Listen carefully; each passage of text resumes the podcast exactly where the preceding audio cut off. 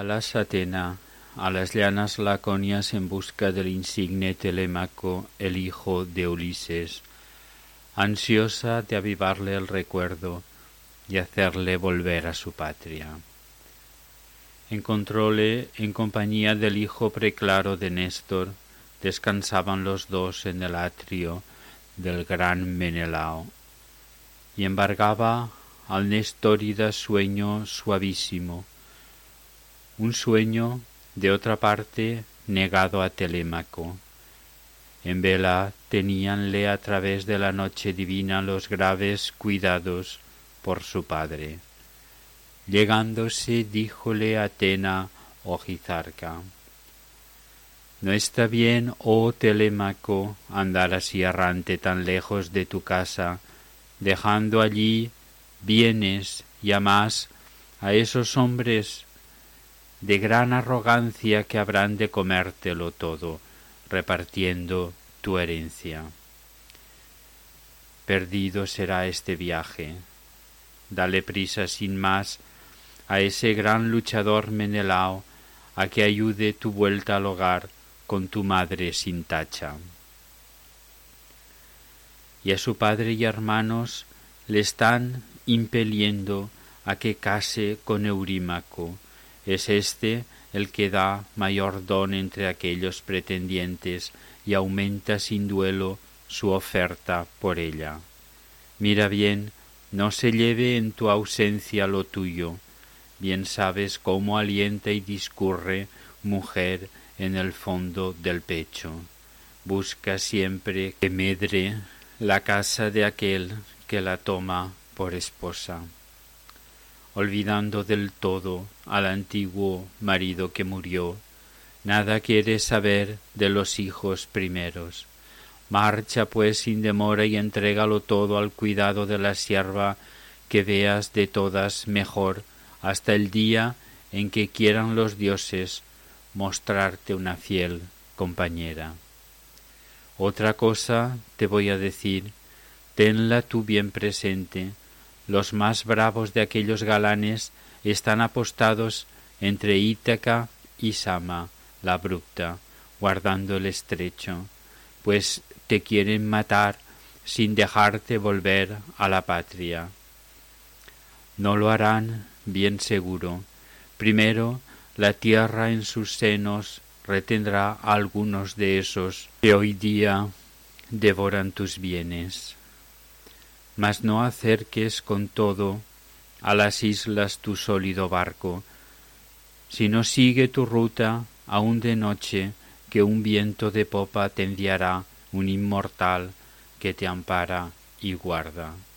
Y tan pronto como toques la tierra primera de Ítaca, ordena a tu gente ir de allí a la ciudad con la nave. Tú, en cambio, desembarca y emprende el camino hasta hallar al porquero que los cerdos te cuida y que tanto te quiere.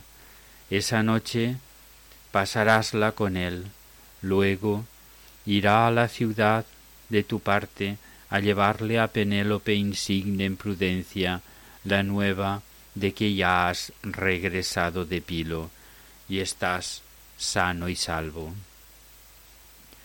Tal diciendo partió al ancho Olimpo. Telémaco entonces al Nestorida dio con el pie, despertólo del sueño tan gustoso en que estaba sumido, y le habló de este modo. Deja el lecho, Nestórida amigo, Pisístrato, engancha los caballos cascudos al carro, que presto partamos. Contestando le dijo Pisístrato, el hijo de Néstor, Imposible es, Telémaco, hacer el camino en las sombras de la noche. No basta querer, mas la aurora se acerca. Deja pues que nos venga a poner en el carro sus dones Menelao el Átrida, glorioso en la lanza, y espera que nos diga su adiós con palabras corteses de agrado. Cualquier huésped recuerda a lo largo de toda su vida a aquel noble varón que le dio su amistad y hospedaje. Tal habló, vino a poco la aurora de trono de oro, y acercábase a ellos el buen Adalid Menelao, que se alzaba del lecho de Helena de hermosos cabellos. Conociéndole el hijo de Ulises, se echó a toda prisa sobre el cuerpo la espléndida túnica, asió el ancho manto, lo colgó de sus hombros robustos y al punto saliendo a su encuentro allá fuera, parósele enfrente y hablóle de este modo Telémaco, el hijo de Ulises divino. Menelao, retoño de Zeus y jefe de pueblos, hora es ya de dejarme volver a la patria querida, que mi ánimo en ansias está de volver a mis casas. Dijo así, contestándole el buen Adalid Menelao, no sabría Telémaco instarte a que sigas conmigo por más tiempo si quieres partir, pues censuro a aquel hombre que albergando algún huésped se excede en su celo y lo mismo al que muestra por el desamor, porque en todo hay medida. Hace mal quien da prisa a marchar al que no lo desea, y también quien detiene al que anhela el regreso. Lo justo es cuidar del que queda, ayudar al que quiere volverse. Mas con todo tú aguarda a que traiga y te ponga en el carro mis presentes, verás cuán hermosos, y mande a las siervas preparar en la sala el festín de lo mucho que hay. Honra, lustre y provecho nos trae que los huéspedes salgan bien comidos de casa a viajar por el haz sin confines de la tierra. Y si quieres cruzar por la hela de Yargos, yo te haré compañía, unciré para ti mis corceles, te guiaré a las ciudades, y a nadie hallarás que nos deje regresar de vacío, pues algo dará que llevemos. Algún trípode hermoso de bronce o alguna caldera, una yunta de mulos o acaso una copa de oro. El discreto Telémaco entonces le dijo en respuesta Menelao, retoño de Zeus y jefe de pueblos, ante todo, prefiero volver a mi hogar.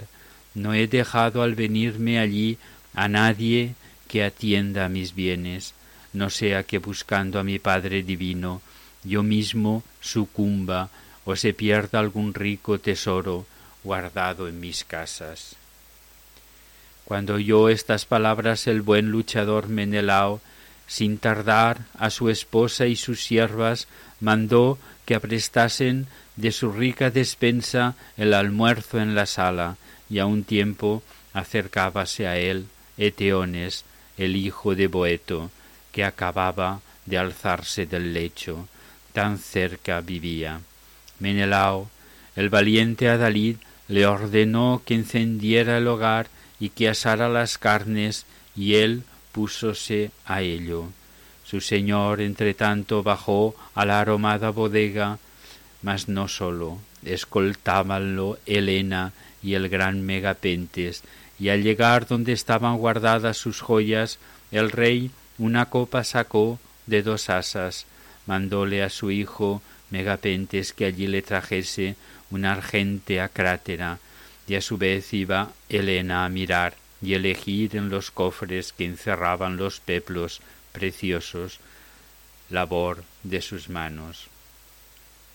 Uno de ellos alzó la mujer entre todas divina, el mayor y más rico en trabajo y colores, brillaba como un astro y se hallaba en el cofre debajo de todos. Fueron luego a través del palacio y llegando a presencia de Telémaco, habló Menelao, el de rubios cabellos.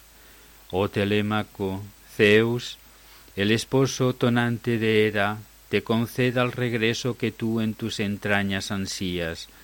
Voy a darte la joya más bella y más rica entre todas cuantas guardo y conservo en mi casa. Será una crátera de esmerada labor.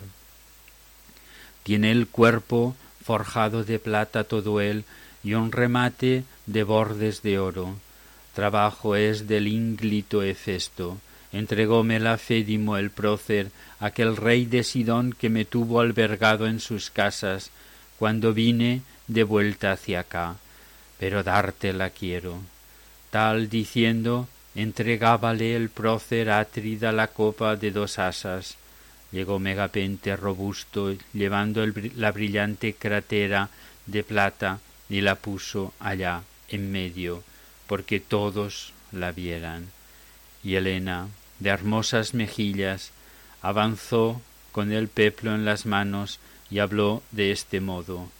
Yo también, hijo mío, te ofrezco este don, un recuerdo de las manos de Elena. En la fecha feliz de tus bodas lo darás que lo lleve a tu esposa. Conserves en tanto en poder de tu madre en la casa y que llegues con dicha a tu bien construida mansión y al país de tus padres. Tal diciendo, lo puso en sus brazos. Tomólo él gozoso y a Pisístrato fue confiando los dones. Él, luego de admirar cada cosa, poníala en la cesta del carro. Menelao, el de rubios cabellos, llevólos adentro de su casa otra vez y sentáronse en sillas y tronos. Con su jarro de oro llegaba a este punto una sierva que en sus manos el agua vertió sobre fuente de plata y les puso delante una mesa pulida. La honrada despensera, trayéndoles pan, colocólo a su lado y otros muchos manjares sirvió que en reserva tenía. El boetíada partíales las carnes y hacía las raciones. El licor escanciábalo el hijo del gran Menelao y lanzaron sus manos los dos al llantar preparado. Satisfecho quedaba el placer de comida y bebida, mas Telémaco entonces y el hijo preclaro de Néstor, tras uncir los caballos, subieron al carro vistoso y salieron dejándose atrás el umbral resonante. Menelao el Átrida, el de rubios cabellos, seguíales sosteniendo en su diestra una copa dorada de vino con sabores de miel que pudieran libar al partirse, y delante del tronco, de pie, despidiólos diciendo Id con dicha mancebos y a Néstor, pastor de sus gentes, mi saludo llevad. Dulce fue para mí como un padre todo el tiempo que en tierras de Troya luchamos los dánaos. Y el discreto Telémaco entonces le dijo en respuesta, Bien de cierto, retoño de Zeus, que a Néstor daremos tu mensaje fielmente al llegar. Ojalá que arribando yo de vuelta a mi Ítaca hallara en mis casas a Ulises, contaríale el amor con que aquí me has tratado, y vería él los muchos y hermosos presentes que llevo conmigo. Tal habló. Vino un águila entonces del lado derecho, en las garras llevaba una oca de enorme tamaño, que raptó en un corral, mansa y blanca. Siguiéronle el vuelo con sus gritos mujeres y hombres, bajando hacia el grupo, junto al tronco pasó a la derecha, a la vista del ave, alegráronse todos, entró la esperanza en sus pechos, y el primero, Pisístrato, el joven Nestórida, dijo, Piensa, oh jefe de pueblos, retoño de Zeus, Menelao, si este signo del Dios se ha mostrado por ti o por nosotros. Meditaba entre sí Menelao querido de Ares, qué respuesta podía dar a ello acertada y discreta, mas en esto empezó a hablar Helena de peplo ondulante. Escuchadme, que voy a explicarlo según que en mi alma los eternos me inspiran y creo va a cumplirse. Del modo que esta ave ha venido del monte en que está su progenie y su cuna, raptado a la oca criada en la casa, tal Ulises, después de sufrir y de errar largamente, volverá a su mansión a tomar la venganza, si acaso no se encuentra ya en ella tejiendo ruinas a esos pretendientes. Telémaco entonces le dijo en respuesta que lo cumpla así Zeus, esposo tonante de Hera, y en mi casa invocada serás al igual que una diosa. Tal habló, fustigó a los caballos, y el tronco al chasquido arrancó por las calles, ganoso buscando la llana. Todo el día en la uncida cerviz agitaron el yugo. A ponerse iba el sol y las sombras ganaban las calles cuando entraban en feras. Marcharon a casa de Diocles, el nacido de Ortíloco y nieto de Alfeo. Descansaron en sus salas la noche y él dióles presentes de huésped. Al mostrarse la aurora temprana de dedos de rosa, tras uncir los corceles, subieron al carro vistoso y dejaron el pórtico atrás y el umbral resonante. Fustigó que corrieran, volaran los dóciles potros y bien pronto llegaron al alto castillo de Pilo. Mas Telémaco entonces habló con el hijo de Néstor. Oh Nestórida, ¿acaso podrás prometerme y cumplirme lo que voy a decir? Nos gloriamos de hallarnos unidos por herencia en amor y hospedaje e iguales en años. Esta ruta en común más unión nos dará. No me lleves más allá de la nave en tu carro, oh retoño de Zeus, sino déjame en ella, no sea que el anciano me quiera retener y albergar en su hogar cuando tanto me acucia el regreso. Así dijo. El Nestórida entonces se puso a pensar cómo habría de cumplir si accedía a lo pedido. Meditando entre sí creyó hallar la mejor de las trazas. Los caballos tornó hacia la playa y la nave ligera, y a la popa del barco llevó los espléndidos dones, los vestidos, el oro y regalos del gran Menelao. Y exhortando a Telémaco dijo en palabras aladas, Date prisa a embarcar, y haz que embarquen al punto tus hombres, que sea antes que llegue yo a casa y lo diga al anciano, porque bien conocido me tengo en mi mente y entrañas, como él es de imperioso por dentro, no habrá de dejarte, que aquí mismo a invitarte vendrá y afirmarte lo puedo, volverá allí contigo, irritado por más que le digas. Así habló y arreó los caballos de espléndidas crines, otra vez hacia Pilo, y muy pronto encontróse en sus casas. Mas Telémaco, en tanto, animaba a sus hombres diciendo Disponed bien aprisa las jarcias del negro navío y embarcar sin tardanza, oh amigos, que hagamos la ruta. Dijo así y al momento los suyos cumplieron la orden, diligentes entraron a bordo y pusiéronse al remo. A este tiempo Telémaco hacía su oración junto a popa y ofrendaba a Atena. Vino entonces a él un extraño desterrado de Argos después de matar a otro hombre. Era el tal adivino y su estirpe venía de Melampo, que allá en tiempos en Pilo vivió, la criadora de ovejas.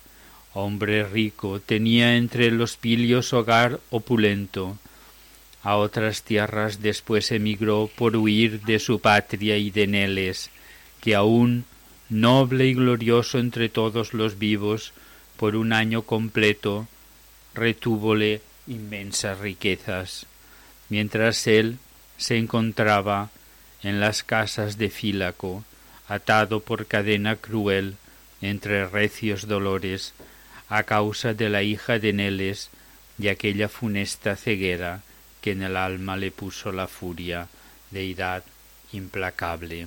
Mas rehuyendo la parca condujo las vacas mugientes desde Filacápilo.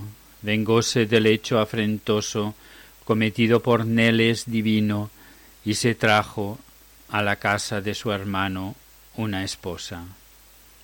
Él, en cambio, dejó aquella tierra y fue a Argos, criadora de potros, pues era su sino habitar en aquella ciudad y reinar en sus gentes.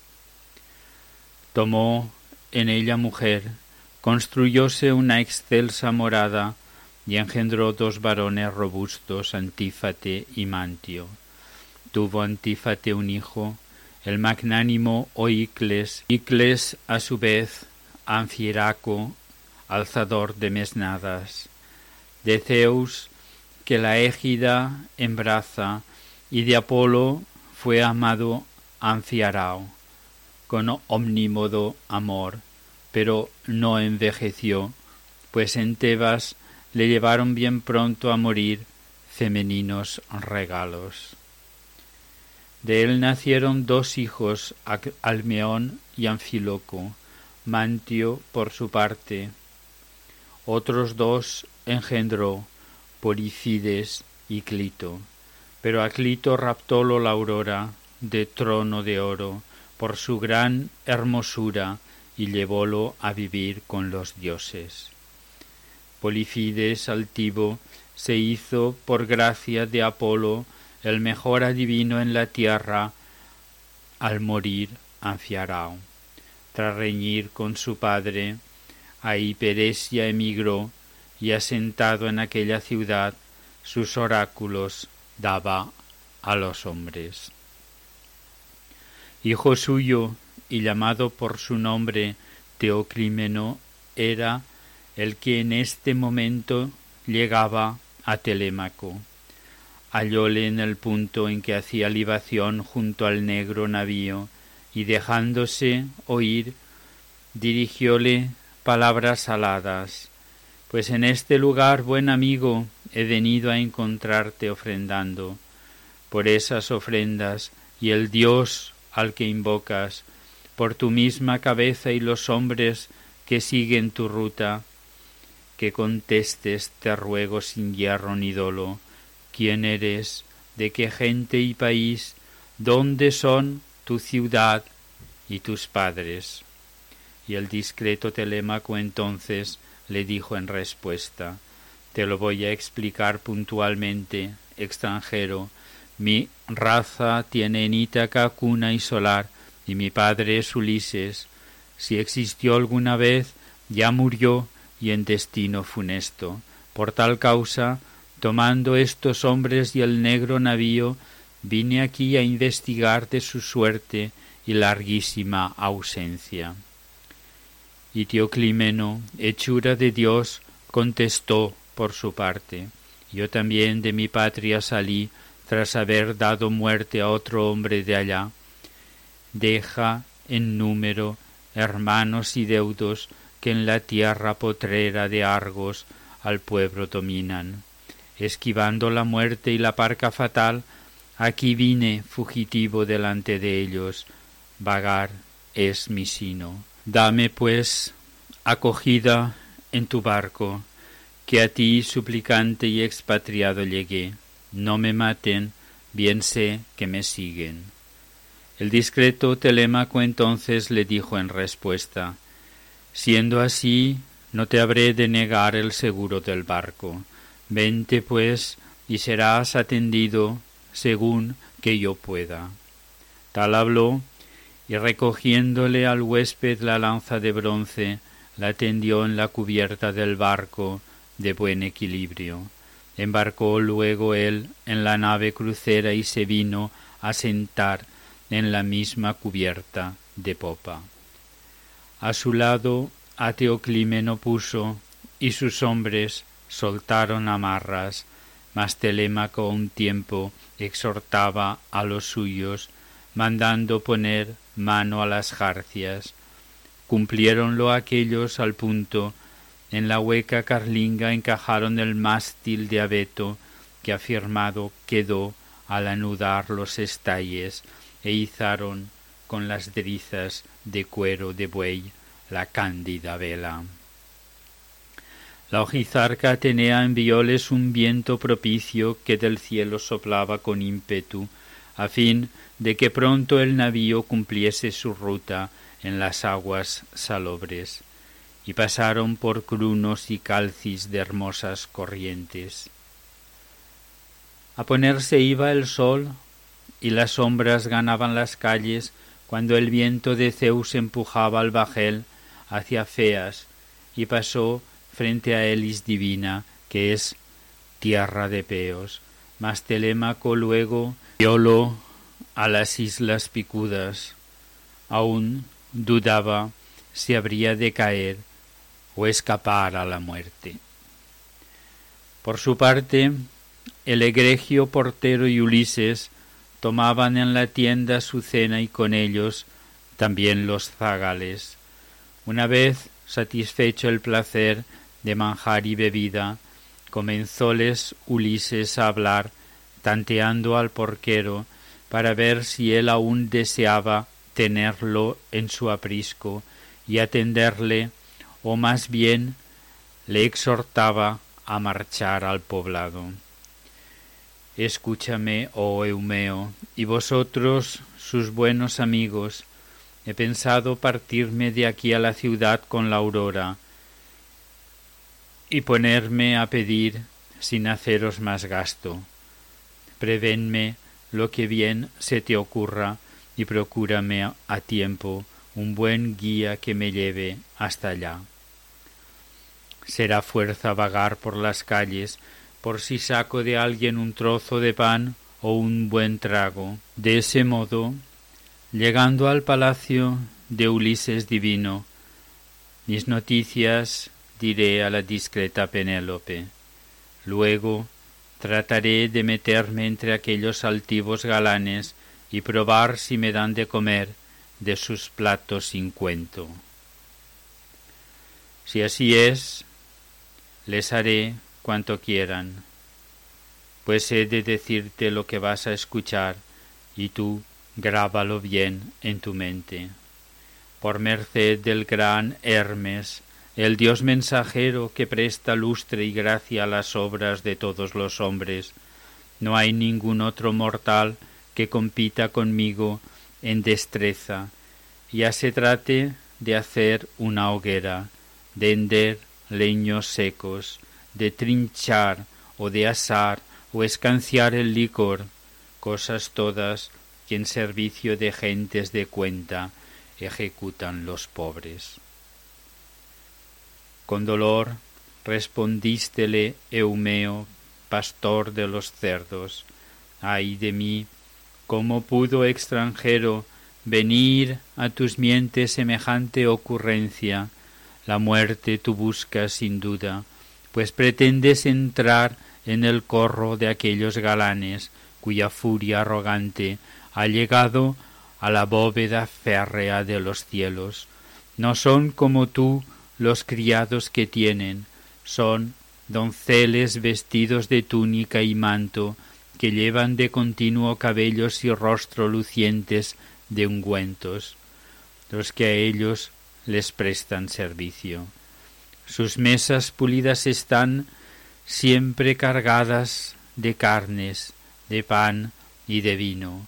Sigue pues con nosotros, que a nadie molesta tu estancia, ni a mí mismo, ni a, estos que viven conmigo en el hato.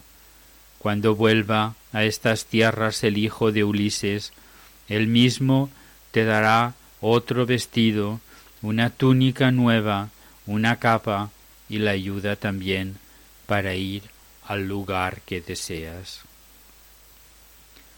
Y a su vez dijo Ulises divino, el de heroica paciencia.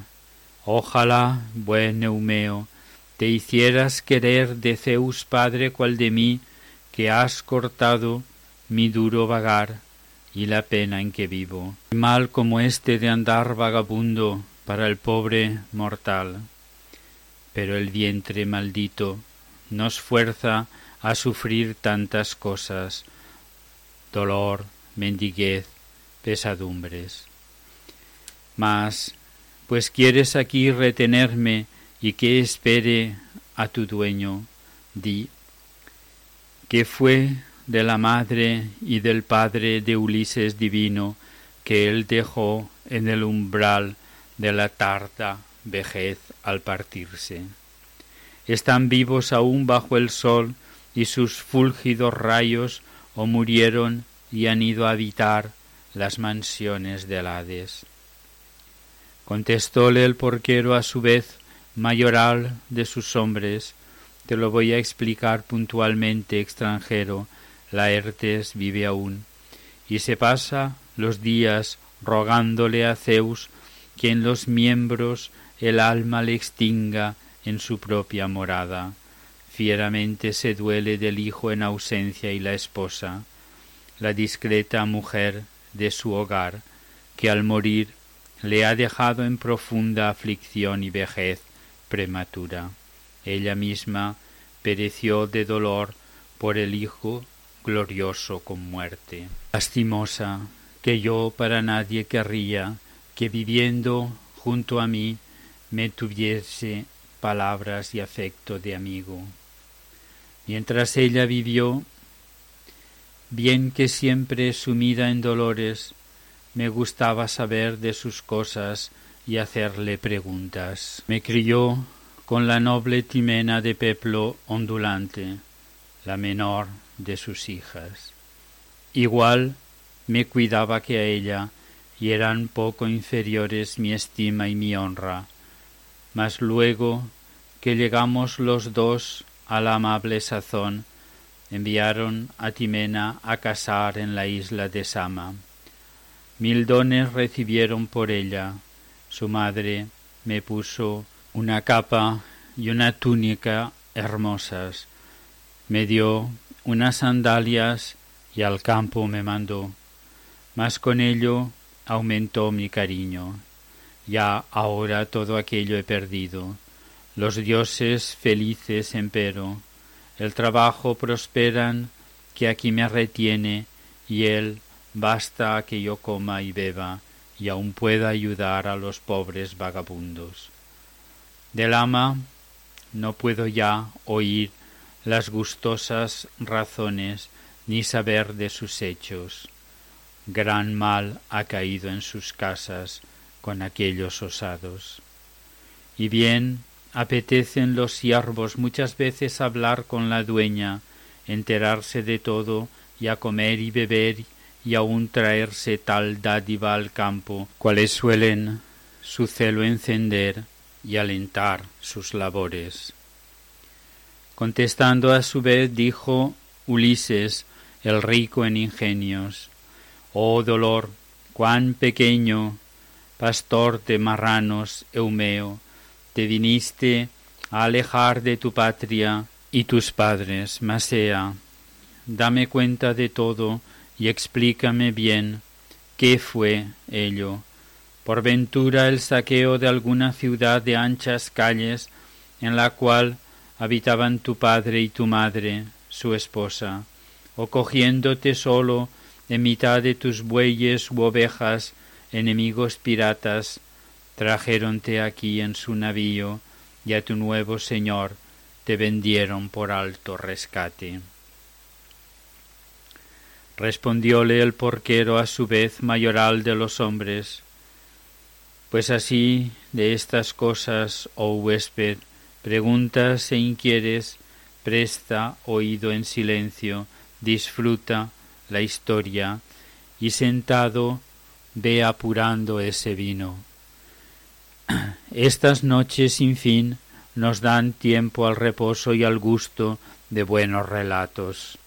No tienes para que antes de hora marcharte a acostar, también cansa demasiado dormir.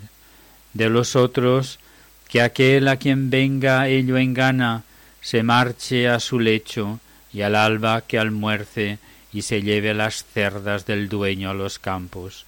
Nosotros seguiremos aquí en la cabaña, comiendo y bebiendo, y gozando en contar uno a otro pesares y lutos.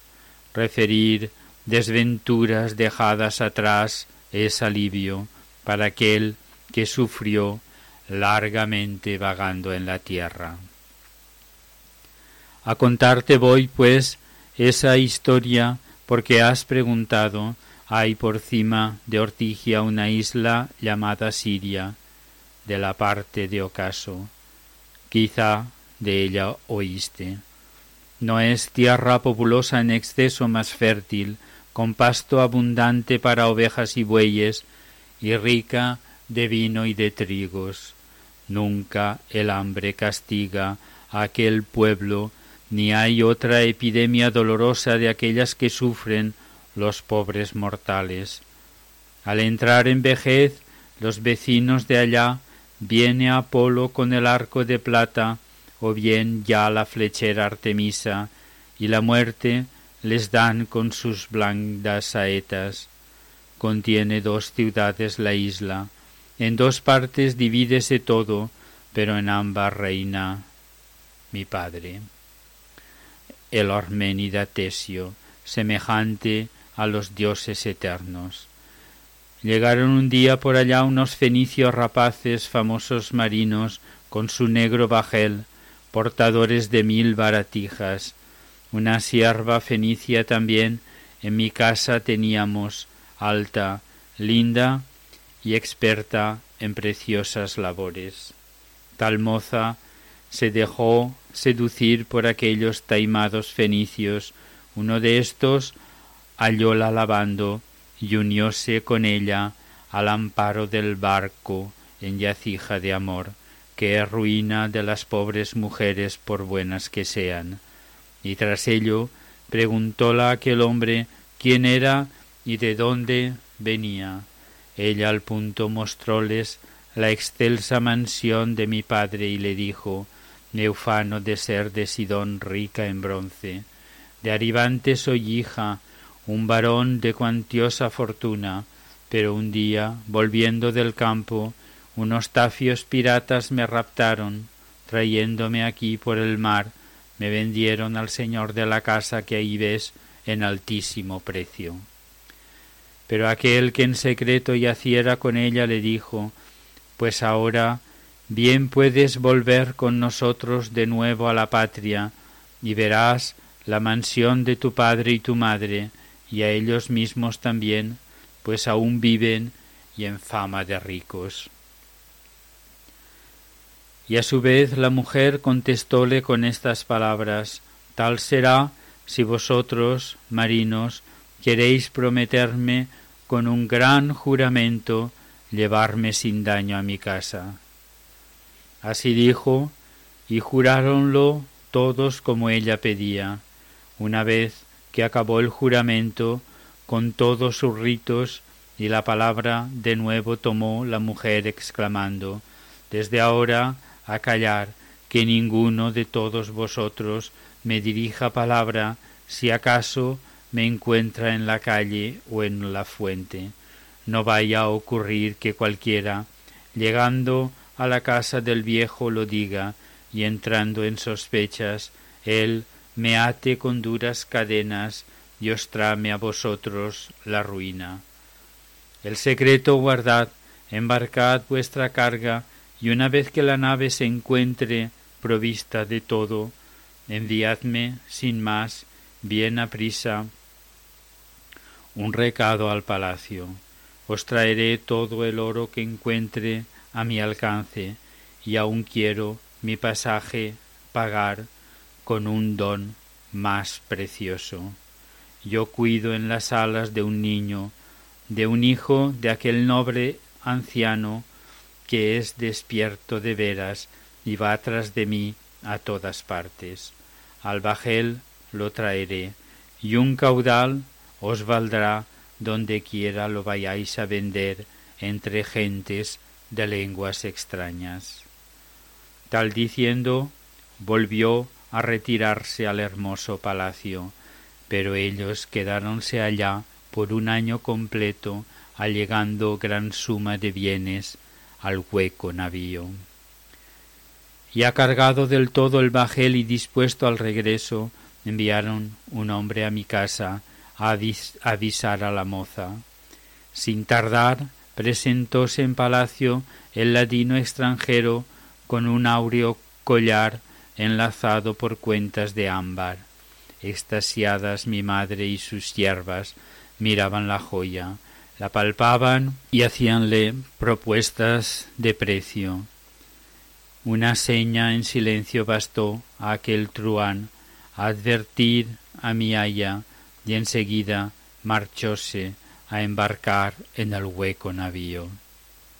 Ella luego mi mano cogió, me llevó hacia la puerta, mas halló en el vestíbulo mesas y copas traídas al festín que mi padre acababa de dar a sus nobles consejeros. Hallábanse todos ya en junto allá fuera sobre asuntos del pueblo. Escondióse en el seno tres copas la mujer, pero yo la seguí con pueril inconsciencia. A ponerse iba el sol, extendíase la sombra en las calles y corríamos con prisa los dos hacia el puerto famoso donde estaba la nave fenicia veloz en las aguas. Embarcándose al punto, surcaron las húmedas rutas tras hacernos subir. Enviábanos Zeus un buen viento. Navegamos con él seis jornadas de noche y de día, y al mandarnos la séptima Zeus, el hijo de Crono, la saetera Artemisa alcanzó a la mujer con sus flechas, como un ave de mar resonó al desplomarse en la cala, y los hombres la echaron al agua de cebo a los peces y a las focas. Quedé entonces solo, doliente en mi pecho, pero el viento y el mar nos trajeron a Ítaca, en donde de sus bienes Laertes mi precio pagó. De este modo llegué a ver con mis ojos primero esta tierra en que vivo. Y a su vez replicábale Ulises, retoño de Zeus, hasta el fondo conmueves, oh Eumeo, mi pecho, contando por menudo esas largas desgracias que llevas pasadas mas de cierto que Zeus con lo malo ha mezclado lo bueno para ti, pues tras esos trabajos tuviste acogida en la casa de un dulce señor que te da con cariño de comer y beber, y tu vida es dichosa. Yo, en cambio, aquí llego, vagando sin fin de un lugar para otro. De este modo entre sí conversaban los dos y se fueron a dormir, mas por no largo tiempo, que pronto asomaba en el cielo la aurora de espléndido trono. Los hombres de Telémaco, en tanto, ya cerca de tierra, plegaban el velamen, bajaban el palo y llevaban remando el bajel hasta el buen fondeadero apearon las anclas, sujetaron los cables en tierra, y saliendo a ella todos, adobaron su almuerzo e hicieron la mezcla del vino. Una vez satisfecho el placer de manjar y bebida, el discreto Telémaco habló a los demás de este modo. Proseguid desde aquí a la ciudad con el negro navío, mientras yo voy a ver mis pastores y fincas, que luego con la puesta del sol bajaré, recorrido ya aquello, y a la aurora os daré el galardón por la buena jornada, un banquete abundante de carnes y vino gustoso. Mas Teoclímeno, hechura de Dios, preguntó por su parte, ¿Y por dónde haré yo mi camino, hijo mío? ¿A qué casa marcharé de los hombres que mandan en Ítaca abrupta? ¿O derecho a tu madre he de ir y a tu propio palacio? Y a su vez, el discreto Telémaco dijo en respuesta, Bien de cierto que en otra ocasión te invitara a mi casa, pues en ella no falta regalo a los huéspedes, sólo que sería para ti menos grato en mi ausencia, y mi madre ni siquiera ha de verte, pues baja muy poco a las salas donde están sus galanes. Se pasa la vida tejiendo en los altos, mas hay un varón al que puedes llegarte, es Eurímaco, el hijo brillante de Pólibo, insigne en prudencia, cual Dios lo veneran en Ítaca ahora, y es cierto el más noble de todos. Espera casarse con mi madre y quedar con el reino de Ulises.